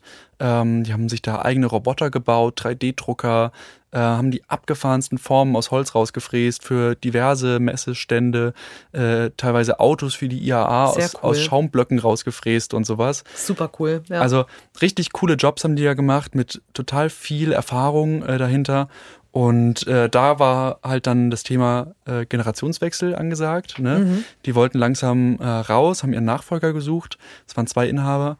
Und das hat einfach wie die Faust aufs Auge gepasst, die beiden Betriebe. Die haben gut zusammengepasst, war auch in Kreuzberg der Betrieb. Und ähm, das ist dann letztes Jahr ähm, dazu gekommen, dass wir die beiden Betriebe Raumstation und Artis an einem gemeinsamen neuen mhm. Standort am Berliner Flughafen fusioniert haben. Ah, geil. Das heißt, sie sitzt am in Tegel. Nee, am Berliner Flughafen. Ach so, also am. BR. Draußen. Okay, okay. Draußen ich hatte irgendwie auf diesem tollen neuen Gelände. Okay. Und wie kommt man dazu, eine Stuhlfabrik zu kaufen? Das war, äh, also die Stuhlfabrik, ähm, da muss ich sagen, das war auch, also gleiches Thema, äh, Inhaberwechsel. Ne? Mhm. Die Inhaber waren Ehepaar. Ähm, er war 78, sie war 76. Ehrlich gesagt hätten die das Ding schon vor zehn Jahren abgeben sollen. Äh, da war nicht mehr allzu viel Kontrolle da mhm. und auch nicht mehr, gerade so während Corona, dann nicht mehr die allerschlauesten äh, Entscheidungen.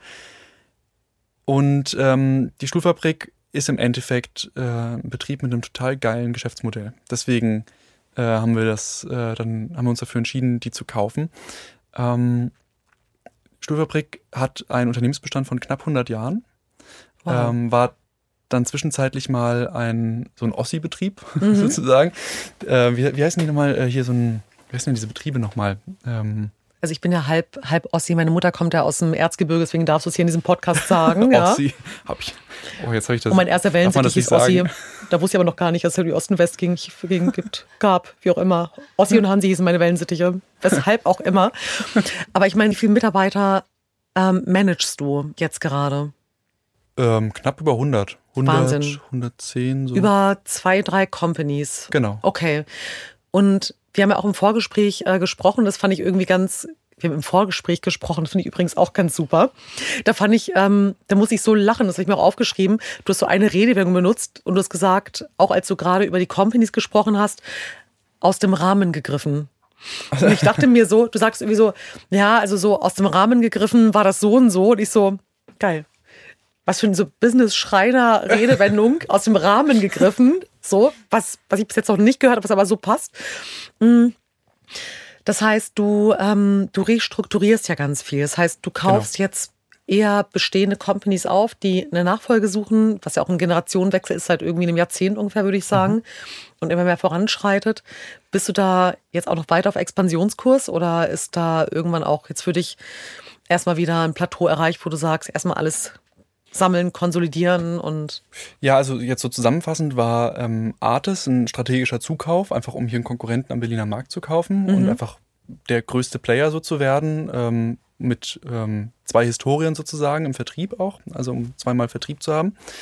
Ähm, die Stuhlfabrik ist zusammengefasst einfach ein total geiles Geschäftsmodell. Ähm, Warum denn eigentlich? Weil ich weiß die, es ja nicht, aber es interessiert mich gerade total, weil du es schon das zweite Mal erwähnst. Ja, weil also ja. wir kaufen inzwischen auch, äh, wir sagen uns jetzt, wir kaufen jetzt Geschäftsmodelle. in dem mhm. Sinne, ne? weil da ist ein bestehender Cashflow, da ist ein bestehendes, ähm, da ist ein bestehendes Modell, was funktioniert, ne? nur was man halt mal wieder entstauben muss und mal durchschütteln muss, dass es wieder das, profitabel ja. wird. So, ja. oder profitabler. So, und die Stuhlfabrik ähm, hat ein Vertriebsnetzwerk von über 400 freien Vertrieb, Vertrieblern. Okay. So. Und das heißt, wir nehmen da im Endeffekt Aufträge an. Wir sind in dem Sinne eine reine Produktion. Stuhlfabrik ist so ein bisschen ähm, weit hergeholt. Inzwischen bauen wir da Kindergarten und Schulmöbel eigentlich. Das mhm. war ursprünglich mal eine Stuhlfabrik, der Name ist halt geblieben. Ähm, und die Aufträge kommen da halt täglich per, per Fax und E-Mail einfach reingeflattert. Das klingt so ein bisschen, also in meinem Kopf, wenn ich gerade zuhöre, dann muss ich irgendwie an so Disney-Filme denken. Die Stuhlfabrik. Weißt du, so halt irgendwie, das ist auch das, das gibt es ja in unserem Dunstkreis gar nicht. In dieser ganzen Berlin-Mitte-Bubble mhm. oder Bubble deutschlandweit, wie gesagt, an Startups und so weiter, finde ich es halt besonders interessant, dass du da ähm, einfach als junger Typ, der halt irgendwie alle möglichen Dinge machen könnte, genau darauf schaust und das ja auch mit Erfolg und vor einer rasanten Geschwindigkeit. Mhm. Und das heißt, das Cash irgendwie dafür hast du jetzt irgendwie immer wieder über Kredite dir reingeholt und. Nee, über den, über den Exit. über den Exit. Mhm. Okay, cool. Genau. Simon, also äh, das sind, also ich könnte auch irgendwie da äh, in dieses Thema natürlich, äh, ich als Businessfrau auch noch weiter reingehen. Mich interessieren natürlich Geschäftsmodelle total. Und ähm, wir sind ja auch gerade in einer absoluten Start-up-Krise, wo viele Investoren sagen und auch Leute, die halt ähm, Companies kaufen, ich investiere lieber in eine Company, die jetzt eben kein Unicorn wird, aber profitabel ist als dass ich jetzt irgendwie den nächsten äh, Leuten da draußen, die in WeWork, So Houses rumhocken mit ihren Laptops den ganzen Tag, man hört man keinen Unterton, ähm, ich, Geld irgendwie boah. hineinpuste und es wird aber schon wieder nichts. Es ist trotzdem wieder 1,5 Millionen Euro verbraten worden. Ne? Ja, also es ist so, ich, also äh, nichts gegen die ganzen großen Unicorns, ne? Nein, definitiv. Also herzlichen Glückwunsch dafür. Genau, genau. riesen Glückwunsch. Ne? Ja. Ne? Aber das ist doch so ein verzerrtes Bild eines Unternehmens. Also da sitzen zig Leute, die irgendwas machen, gefühlt keiner weiß was. Äh, die sind einfach da, um da zu sein, damit es eine große Company ist. Mhm. Und also ist jetzt ein bisschen, sorry, ne, aber das ist jetzt so ein bisschen meine Meinung dazu, ne, aber das hat alles nichts mehr mit Wertschöpfung zu tun, so ein mhm. Unternehmen. Ja. Ein Unternehmen muss doch Werte schöpfen, damit es, äh, damit es profitabel ist. Irgendwo muss doch das was generieren. Und wenn da, keine Ahnung, äh, zig Leute den ganzen Tag lang in Meetings sitzen, Cappuccinos trinken und sonst irgendwas und gefühltes Mindset von den Mitarbeitenden ist, ja, ich krieg hier mein fixes monatliches äh, Ding das, und die nehmen das wie so eine Miete wahr, dass die anwesend sind. Aber da muss doch wertschöpfende Arbeit erfolgen dafür. Spannend, aber so eine Miete, dass sie anwesend sind. Also gar kein, gar kein Lohn, weil halt irgendwie wenig Leistung dann das passiert so, an einigen Stellen. Ich kenne auch einige dieser Companies, aber Wertschöpfung ist bei dir nun wirklich. Klar, ich bin ein Produktionsbetrieb. Da wird aus einem Baum wird ein Stuhl oder ein ja. Möbelstück. Ja, das so, ist schön. Da ist echte Wertschöpfung mm, von einem absolut, Rohstoff ja. zu einem. So und ich frage mich halt bei diesen ganzen äh, Riesengiganten, die da so schnell aus der Erde äh, gestampft werden, so wo ist da tatsächliche Wertschöpfung? Mhm. Wo verdienen die überhaupt irgendwann mal Geld? Also ich sehe da immer nur Investoren schießen nochmal 100 Millionen rein und nochmal eine halbe Milliarde und dann wird's irgendwann äh, verkauft an den nächsten Idioten, der wieder irgendwelche mhm. könnte, könnte und hätte, hätte Zahlen dann aufgetischt bekommt mhm. und wenn du das jetzt da drehst, dann kriegst du irgendwann könnte, mal könnte, hätte, hätte Zahlen ist auch großartig, genau. Ja, so, ja. Keine Ahnung. Aber das hört jetzt auch gerade auf. Also ich meine, ähm, das ist, finde ich, auch ein Thema, das Thema Wertschöpfung bei dir, wie du es gerade gesagt hast, und ist ja auch diese Liebe zur Materialität. Du hast da einen Baum, da wird ein Stuhl draus oder eine ganze Kindergarteneinrichtung oder was auch immer.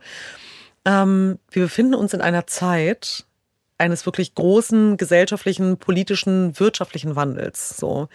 Mm. Ich persönlich, ich möchte nicht, dass es äh, jemandem schlecht geht. Das äh, ist gar nicht, also ich bin wirklich ein sehr mitfühlender Mensch und auch irgendwie eine spirituelle Frau, die halt irgendwie äh, sehr viel Mitgefühl hat für Menschen um sich herum. Ich wünsche auch niemandem was Böses. Aber diese kleine Zäsur, die gerade passiert, mhm. ich hoffe, dass sie dazu führt, dass das Thema Wertschöpfung und Wertschätzung mhm.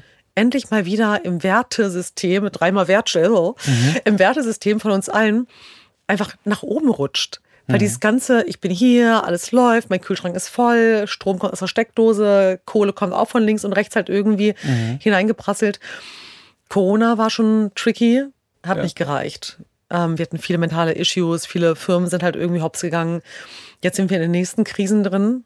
Und äh, was glaubst du, wie verändert sich das? Wie verändert sich der Mindset unserer Gesellschaft und ähm, der Unternehmer, die gerade draußen unterwegs sind? Also ich glaube, in der Zeit hier, in der wir gerade sind, muss der größte Visionär lernen, eine Handbremse anzuziehen. Mhm. So, weil das Geld geht aus für Spielereien und Schnickschnack. Es geht einfach gerade darum, alles am Leben zu halten, Strukturen ja. am Leben zu halten, ähm, möglichst äh, den Betrieb profitabel zu halten. Ähm, und jetzt momentan ist einfach nicht die Zeit, um irgendwie mega viele Experimente zu wagen, mhm. in meinen Augen. Ich sehe es ganz genauso und ich sehe es auch auf der Mitarbeiterseite. Ich selbst bin ja auch in mehreren Firmen drin, in einigen irgendwie oder in einer noch operativer und sonst beratend. Und wir hatten ja den Umstand ähm, in den letzten Jahren, dass die Mitarbeiter alle, ich hatte so viele Gespräche mit Leuten, die dann halt wirklich da standen und gesagt haben, ja, ich möchte eine 30-Stunden-Woche und aber 50 Tage Urlaub und ein 13. Jahresgehalt, aber zudem äh, und so weiter. Mhm. Und ich bin übrigens ich habe gerade zwei Jahre Berufserfahrung und ich habe mir so, hm, das ist spannend. Okay, aber am Wochenende arbeite ich übrigens auch nicht, wenn mal irgendwie ein großes Projekt ansteht. Und wir sind ja nun wirklich in einem sehr, sehr fairen Setting unterwegs. Ja. Und die konnten sich ja alle aussuchen, die Mitarbeiter, ähm, weil es einfach einen großen ja, Fachkräfte-Mitarbeitermangel gab. Jetzt dreht sich das Ganze so. Mhm. Und ich glaube, und ich hoffe einfach, dass auch so ein bisschen, das ist ein super antiquierter Begriff, aber diese Tugend, ja, von den Leuten, dass sie sehen, ich bin da, ich bekomme Geld, also bringe ich auch eine Leistung und ich fühle mich auch ein bisschen verantwortlich. Es muss nicht jeder Unternehmer im Unternehmen sein. Das wünschen wir Unternehmer uns natürlich, dass wir mhm. Mitarbeiter haben, die Unternehmer im Unternehmen sind aber die nicht so sehr Unternehmer im Unternehmen sind, dass sie halt irgendwie eigenes Ding, äh, mhm. sondern halt das, von mir aus den nächsten Geschäftsbereich äh, für die Company ausgründen und natürlich auch incentiviert werden per ESOPs, Phantom Shares oder was auch immer. Ähm, aber ich bin gespannt, wie sich das in den nächsten ein bis zwei Jahren entwickelt. Weil ich glaube einfach sehr, das wird die nächsten ein bis zwei Jahre nochmal herausfordernd. Ich will gar nicht sagen hart, ich sehe es als Challenge und ich sehe es auch als hoffentlich Wertewandel. Ja. Hoffe ich. Ich hoffe es auch. Also was wir auch im Endeffekt jetzt momentan ganz akribisch tun, ist wirklich äh, Mitarbeitende anzuleuchten erstmal, ne, mhm. aus den Ecken rauszuholen, aus den schattigen, so mhm. aus den schattigen Ecken des Homeoffices, so und wirklich mal ja. ähm, anzuleuchten, zu durchleuchten, was tut ihr 40 Stunden hier? Ihr werdet für 40 Stunden bezahlt. Welche Tätigkeiten tut ihr hier im Detail? Ähm, wie, wie, wie, wie, wie viel Aufwand ist das wirklich? Sind das 40 Stunden, weil ihr euch 40 Stunden Zeit lasst? Oder sind das 40 mhm. Stunden, weil es wirklich 40 Stunden mhm. füllend sind? So, also wir durchleuchten gerade all sowas, weil wir manchmal ist so auch die Devise jetzt, gerade bei der Restrukturierung oder sowas bei Artis auch gewesen, ähm, weil die hatten halt ein bisschen finanzielle Themen schon, als wir die übernommen haben. Ähm, da haben wir so sparsam gesagt, gesund schrumpfen. Wir mussten uns erstmal gesund runterschrumpfen ja. auf eine Größe, die einfach stabil läuft, um dann wieder gesund zu wachsen. Ja. So, und das Find haben wir halt sehr. jetzt ganz intensiv ein Jahr lang gemacht. Ja. Finde ich aber auch total ähm, angemessen. Ich selbst habe auch gerade eine meiner Firmen gesund geschrumpft. Das war auch kein schöner Umstand. Ähm, hat auch zwischendurch wirklich wehgetan und gab auch viele zwischenmenschliche Enttäuschungen. Also gerade, wenn du Leuten vertraust und denen halt einfach die Verantwortung gibst, aber die Verantwortung eben nicht so eingesetzt und angenommen wird wie vereinbart mhm. und auch entlohnt. Ähm, ja, ist spannend. Aber eben den Move zu machen und ich, also ich weiß nicht, wie es dir geht, als ich dieses gesund schrumpfen und ich habe es gerade hinter mir und die Firma steht Gott sei Dank wieder auf, äh, auf sicheren und guten Beinen. Das waren schon auch Bauchschmerzmomente. Und jetzt fühlt sich aber ehrlich gesagt so an wie wenn man sich die Haare schneidet und das Gefühl hat, wow, irgendwas ist ja. so ein bisschen leichter und freier ja. und auch schon wieder viel flexibler und viel neue Ideen kommen. Alles. Dynamischer alles mhm. wieder, genau. Klar, und vor allem, wenn man halt wirklich tief auch in dem Zahlenwerk von so einer Company drinsteckt und wirklich weiß, was man wenn man auf der Excel-Liste durch drei Mausklicks ändern kann. Mhm. Und äh, ich meine, wir haben da jetzt zum Beispiel ganz intensiv die Liquidität auch überwacht bei Artis und sowas und haben da ganz intensiv und so irgendwie das alles. Und da siehst du ja Wochen im Voraus, was äh, Einsparungen jetzt verursachen in den nächsten Wochen aufsummiert. Ja. Ne? Und wenn man solche kleinen Beträge wirklich da, auch viele kleine Beträge wirklich zusammensummiert und da wirklich mit viel Fingerspitzengefühl sowas äh, kontrolliert, dann kann das eine mega äh, starke Monstermäßig. Ja, kann das Wirklich. Aber das sehen die meisten nicht, weil sie jetzt sagen, komm, Materialaufwand irgendwie 0,5 bis 1 Prozent macht doch nichts aus. Und da die Kosten und da. Und am Ende finde ich persönlich, und wie gesagt, ich bin Kreative vom Herzen her, aber habe eine zweite Hirnhälfte und die liebt tatsächlich Finanzen. Mhm. Und wenn ich dann sehe, was da gerade an den kleinen Dingen übers Jahr zusammenkommt, sowohl an Aufträgen als auch an Kosten, mhm. dann ist das am Ende das Zünglein an der Waage dafür, ob du hinterher mit einem Betriebsergebnis, was positiv ist, rausgehst oder du wunderst dich, weil du hast die großen Chunks gesehen, aber die kleinen äh, nicht äh, wirklich kontrolliert und wunderst dich, hm, warum äh, ist denn die Dividende dieses Jahr nicht vorhanden oder halt irgendwie nur so wenig äh, für, für, zur Verfügung? Und man muss auch immer sich wieder zurückholen. Ich finde, die unternehmerische Denke, ich sag mal jetzt 10.000 Euro für ein Unternehmen ist jetzt eine überschaubare Summe, aber im privaten Leben ist es doch ganz schön viel. Ne? Und ich ja. finde, äh, dass man sich da ab und zu auch wieder zurückholt als, keine Ahnung, als der Simon, der jetzt nicht der Unternehmer ist, sondern der private Simon, mhm. sagt, boah, nee, 10.000 Euro sind schon ganz schön viel Geld und am Jahresende 10.000 mehr oder weniger haben durch genau. ein paar simple Einsparungen.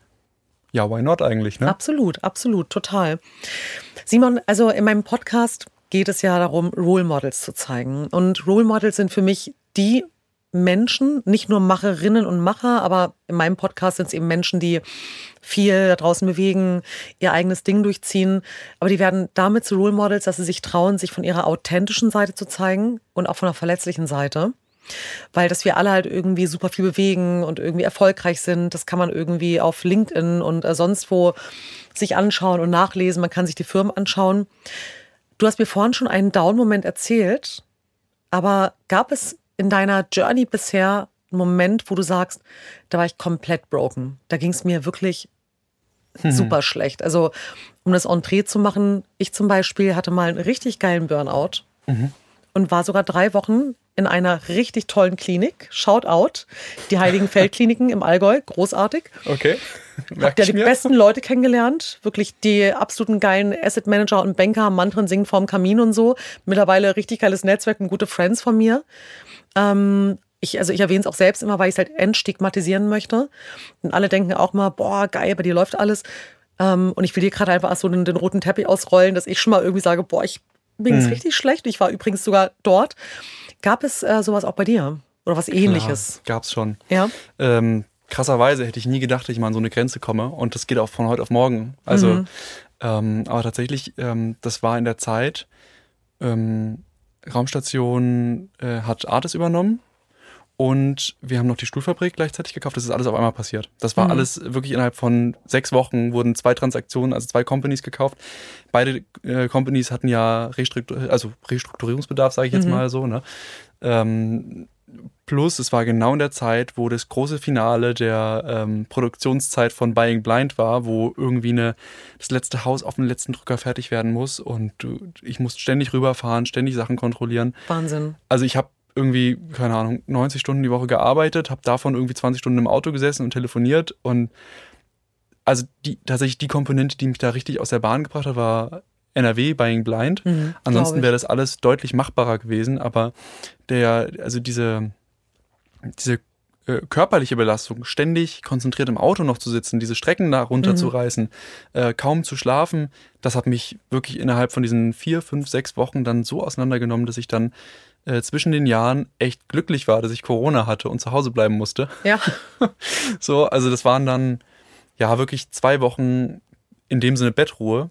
Ähm, aber ich habe es total genossen und ich bin dann äh, ins neue Jahr gestartet und hatte dann auf einmal wieder die Energie. Also es war zum Glück schnell wieder äh, erledigt dann das Thema. Aber das ist ja, ich meine, das klingt nach einem unfassbaren Workload und ja. ähm, ich bin überzeugt, ich meine, Körper, Geist, Intellekt und Wesenheit, das sind ja so die vier Säulen, an die ich halt fest glaube. Und die letzte Bastion ist immer der Körper. Wenn Intellekt und Geist und Wesenheit ähm, eben nicht zusammenspielen und man sich selbst nicht gut treatet, dann schmeißt dir der Körper halt einfach einen äh, Stock in die Speichen. Ähm, wie war das mental für dich? Also hattest du auch so, hattest du auch schon mal das Gefühl, hey, jetzt bricht hier alles über mir zusammen. Mhm. Corona, war das so ein bisschen vielleicht auch so deine letzte Bastion, äh, bevor du vielleicht auch selbst immer gesagt hättest, Leute, jetzt reicht es mir oder? Nee, ich bin so ein Typ, ich gebe mir keine Pause selber. Mhm, okay. Das ist das Problem. Und Corona hat mich dann zur Pause gezwungen. Okay. Und das war, da war ich echt ähm, wie gesagt, da war ich echt ganz glücklich dann, dass es so kam. Was äh, würdest du sagen in Zukunft? Ähm, ich meine, du arbeitest ja immer noch krass viel. Und ähm, ich habe gleich auch noch eine Frage, denn ich, mich interessiert natürlich, wo willst du eigentlich auch noch hin? So. Und ich glaube, dass du noch relativ viel vorhast. Ähm, wie schützt du dich jetzt? Also, was sind deine deine Anker, wo du sagst, ich habe gelernt, damit mir sowas nicht nochmal passiert, ich nicht komplett mich äh, zerreibe zwischen zig Jobs, Erwartungshaltung und Dingen, die halt einfach nicht alle geil laufen. Was sind deine mhm. Rescue Points? Also die Heimat Frankfurt ist immer ein ganz guter Ort, um abzuschalten am Wochenende. Mhm. Ich habe generell auch, ähm, also auf jeden Fall Sonntag wird eigentlich jetzt nicht mehr gearbeitet. Das habe ich auf jeden Sehr Fall gut. abgestellt. Ähm, und meistens auch am Samstag nicht mehr. Also meistens starte ich wirklich am Freitag auch ins Wochenende und nehme es dann am äh, Montag wieder auf. Manchmal bereite ich mich irgendwie Sonntagabends nochmal vor, aber das ist dann ganz mhm. entspannt aus dem Homeoffice, irgendwie zwei Stunden. Mhm. Ähm, also das habe ich so weit umgestellt. Ähm, ich war jetzt dieses Jahr recht regelmäßig eigentlich auf Mallorca, irgendwie drei, vier Mal, immer mal für ein paar Tage oder mal eine Woche. Ähm, einfach mal ein bisschen Quality Time mit meiner Freundin, die auch einfach mal ähm, ab und zu notwendig ist und die das auch äh, echt krass mitgetragen hat, die, die anstrengende Zeit. Mm, hast eine starke und Frau an deiner Seite. Tatsache. Ja, ja. sehr gut. Du kennst sie ja. Ja, ist eine sehr starke Frau, tatsächlich. Ja, finde ich auch. Nee, und die hat ja auch, also die hat da auch äh, viel Respekt vor gehabt und ähm, hat das auch echt immer so gut sie konnte abgefangen und das ähm, umso wichtiger ist, dass man auch mal ein bisschen dann Quality Time hat und ja. so weiter.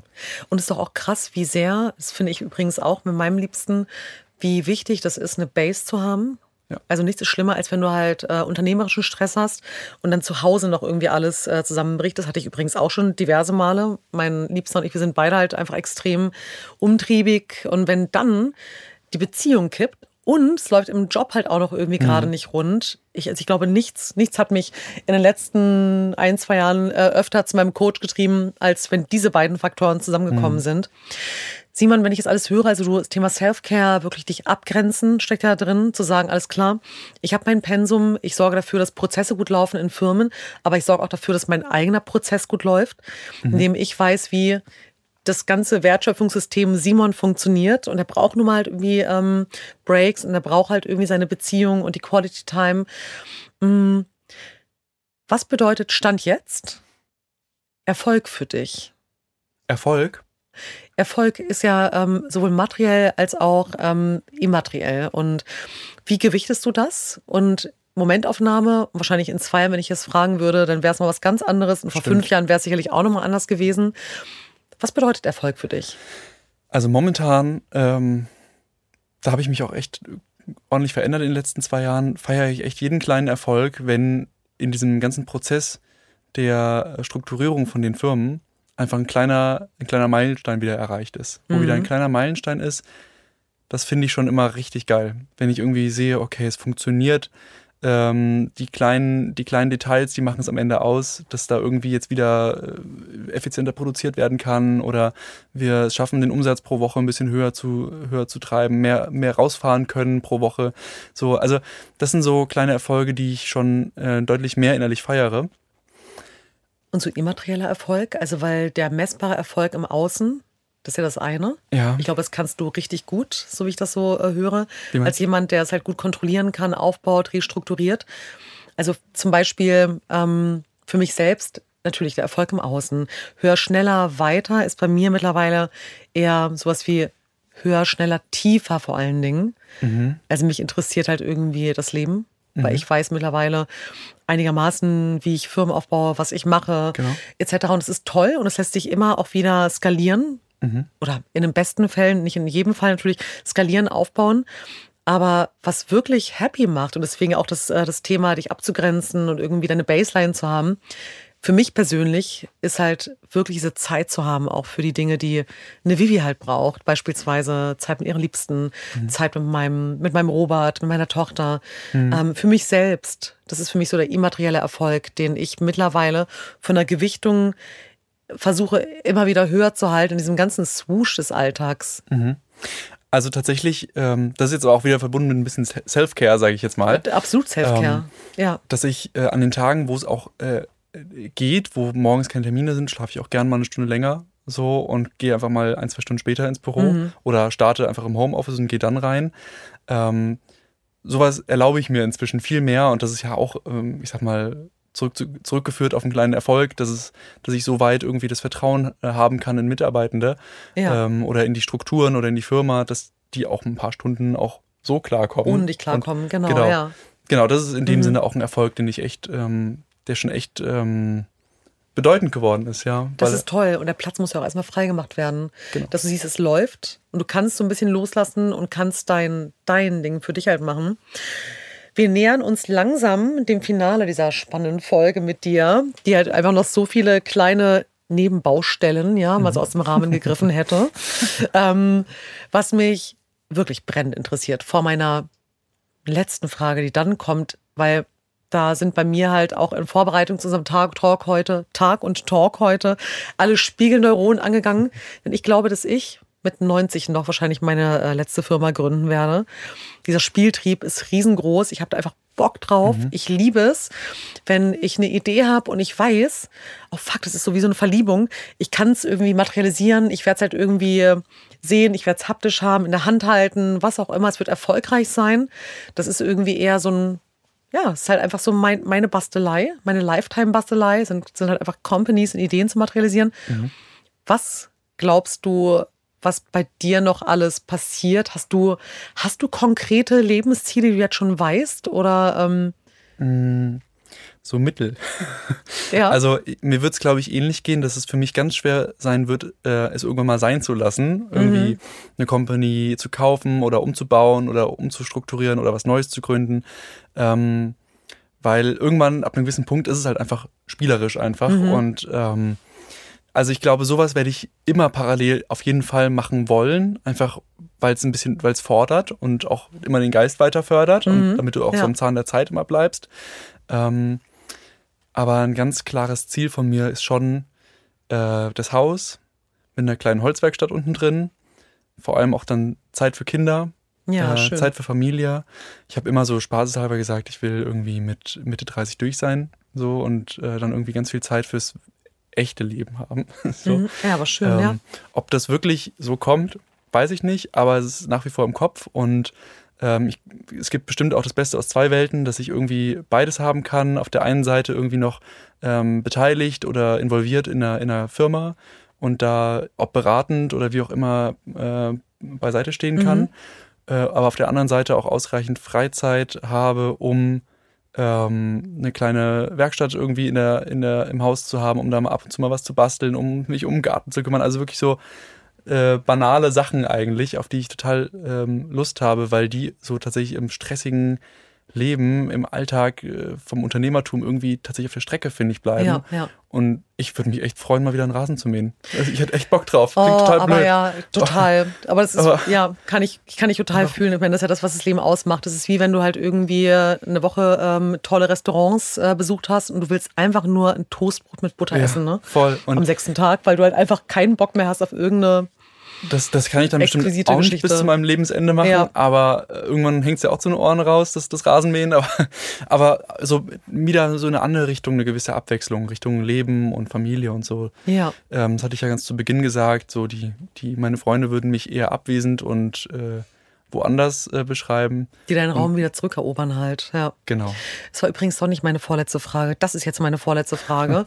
und zwar, ähm, es hören ja, wie gesagt, meinen Podcast auch viele, die, ähm, die selbst gerade im Begriff sind, etwas zu gründen mhm. oder die vielleicht ähm, auch was gegründet haben, es lief nicht so gut und dadurch vielleicht auch ähm, entmutigt sind. Was würdest du diesen Personen mitgeben, um sie zu enablen, den Mut zu fassen, seine eigenen Träume und Ziele zu verfolgen oder weiterverfolgen? Was ist dein Mindset, wenn wir den mal ganz kurz in so eine, in eine Nutshell hier raus extrahieren um den durch diesen Podcast halt einfach den Hörerinnen und Hörern weiterzugeben, die jetzt dastehen und sagen, oh, ich würde mich auch gern trauen, aber. Hm. Ich glaube, man muss sich einfach echt davon frei machen, dass man so alles verliert, wenn du, wenn irgendwas schief geht. Ja. Weil es kann immer was schief gehen, aber aus Schiefgehen erstens lernt man.